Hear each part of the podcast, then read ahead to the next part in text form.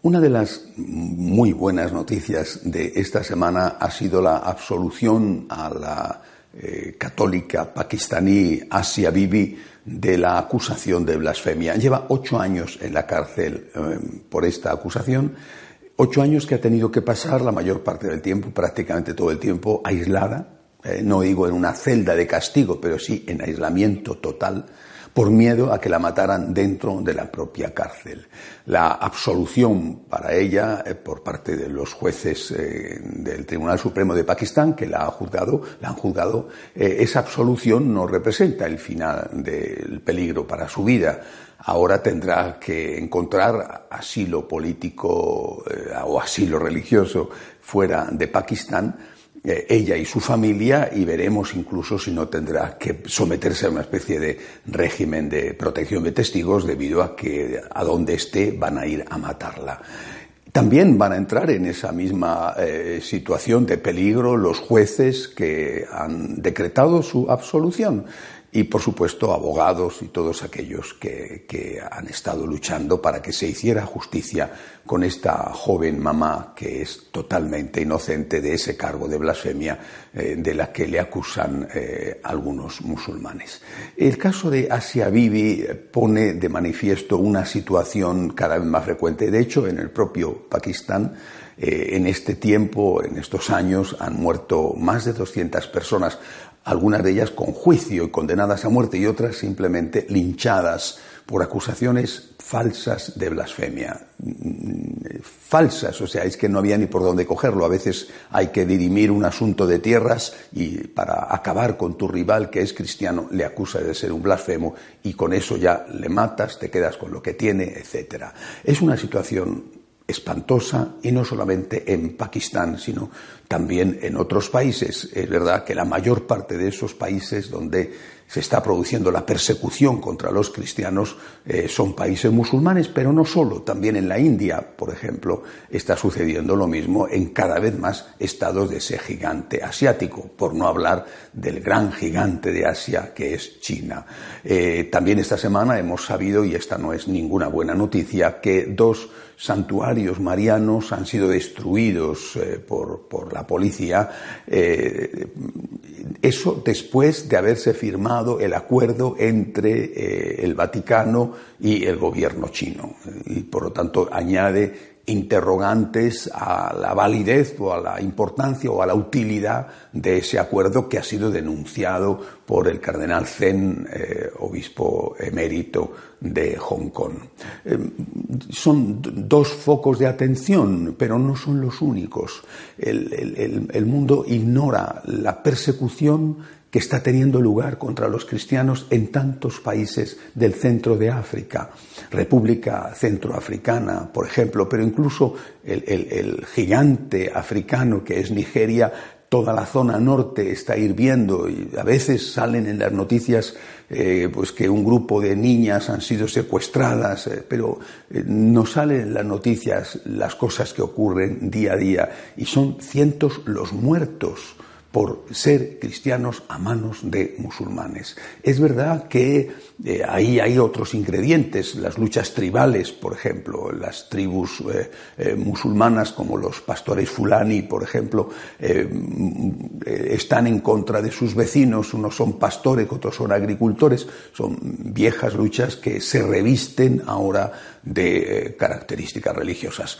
Pero no se puede olvidar la existencia de auténticas guerrillas musulmanas, como por ejemplo Boko Haram. Es decir, allá donde mires, hay persecución contra los cristianos, porque no solamente es a manos de musulmanes extremistas o a manos de hinduistas extremistas o a manos del gobierno chino, eh, que es comunista, sino también en otros países comunistas. Eh, el acoso que hay contra los obispos, por ejemplo, en, Nicaragua, en particular contra el obispo auxiliar de Managua, que es el que ha plantado cara con más valentía al régimen eh, de Ortega, lo que está pasando en Venezuela, el acoso contra la Iglesia, es decir, eh, no hablar de Cuba, es decir, que en tantos sitios se ve la persecución contra los cristianos. Se estima que hay hoy 215 millones de cristianos perseguidos por su fe en el mundo y muchos pagan esto con su vida. ¿Qué es lo que está sucediendo delante de esta tragedia? Lo que está sucediendo mayoritariamente es la indiferencia. Una indiferencia por parte de los gobiernos de los países eh, de inmensa mayoría cristiana, eh, una indiferencia porque lo que importa es hacer negocio. Y si hay negocio con China, no importa si en China se respetan o no los derechos humanos, incluido el derecho a la libertad religiosa. Y si hay negocio con los países exportadores de petróleo, no importa absolutamente nada más. Indiferencia. Una indiferencia, además, que eh, no es solamente por motivos económicos, sino que es que en esos propios países hay acoso también a los cristianos y hay que decir que de una forma particular a la Iglesia Católica. Es decir, Occidente no defiende a los cristianos porque Occidente persigue de otra manera, pero persigue también a los cristianos. Esta indiferencia eh, se está pagando cara, no solamente porque hay muchos que están siendo perseguidos sin que nadie los defienda, sino porque estos países que son indiferentes, incluso hostiles al cristianismo, están llenándose de unos musulmanes una parte de los cuales es radical y es incluso tendente a la violencia. Esto se paga y se pagará caro. Y ya lo hemos visto y lo seguiremos viendo por desgracia. Pero además de eso hay que decir que la indiferencia también nos afecta a los propios cristianos, a los propios católicos. No tenemos presente el sufrimiento de nuestros hermanos en la fe. Son muy pocos los que rezan por ellos son muy pocos los que incluso se enteran de la existencia de esas persecuciones. Son muy pocos los que la viven en carne propia como si fuera a ellos a los que les están persiguiendo.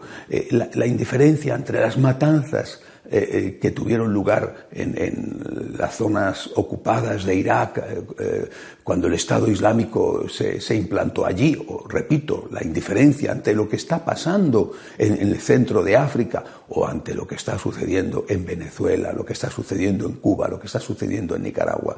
La indiferencia nuestra de los católicos y de los católicos practicantes es una indiferencia culpable y de alguna manera también nosotros nos hacemos responsables, aunque no sea más que por omitir nuestra oración y omitir nuestra ayuda ante estas personas.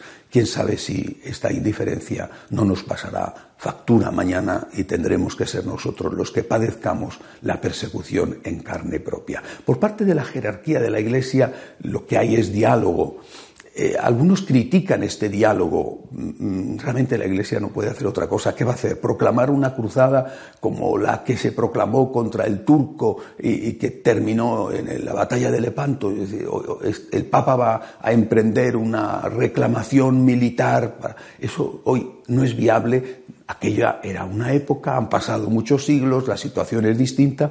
El Papa hoy no puede alentar una cruzada militar para defender los derechos de los eh, cristianos perseguidos. La vía ciertamente es el diálogo, pero el diálogo tiene que ser un diálogo con condiciones, no un diálogo entreguista. Es decir, tiene que ser un diálogo donde se pida a la otra parte seriedad y se pida reciprocidad.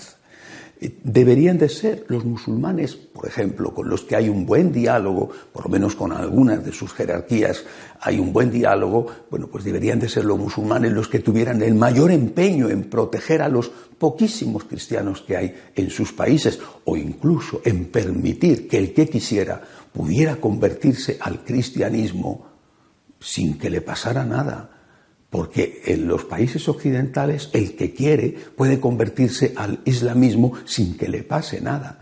Eh, creo que este es el diálogo que hay que intentar practicar. No es nada fácil conseguirlo, realmente es, es, como andar sobre un campo minado, pero el camino del diálogo es el único que es posible para la Iglesia siempre y cuando no sea, repito, un diálogo entreguista que no sirva para nada, nada más que para dar coartada a los otros diciendo que están dialogando con nosotros.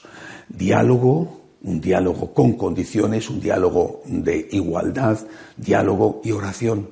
Nosotros no podemos participar en ese diálogo porque lo llevan los especialistas, los diplomáticos, pero nosotros sí podemos participar con nuestras oraciones. No olvidemos a los cristianos perseguidos, no olvidemos a nuestros hermanos que prefieren morir antes que renunciar a Jesucristo. Tiene que ser para nosotros una lección para nuestra vida. Yo también soy cristiano perseguido, es decir, yo estoy perseguido con ellos, aunque a mí no me esté tocando directamente la persecución. Hasta la semana que viene, si Dios quiere.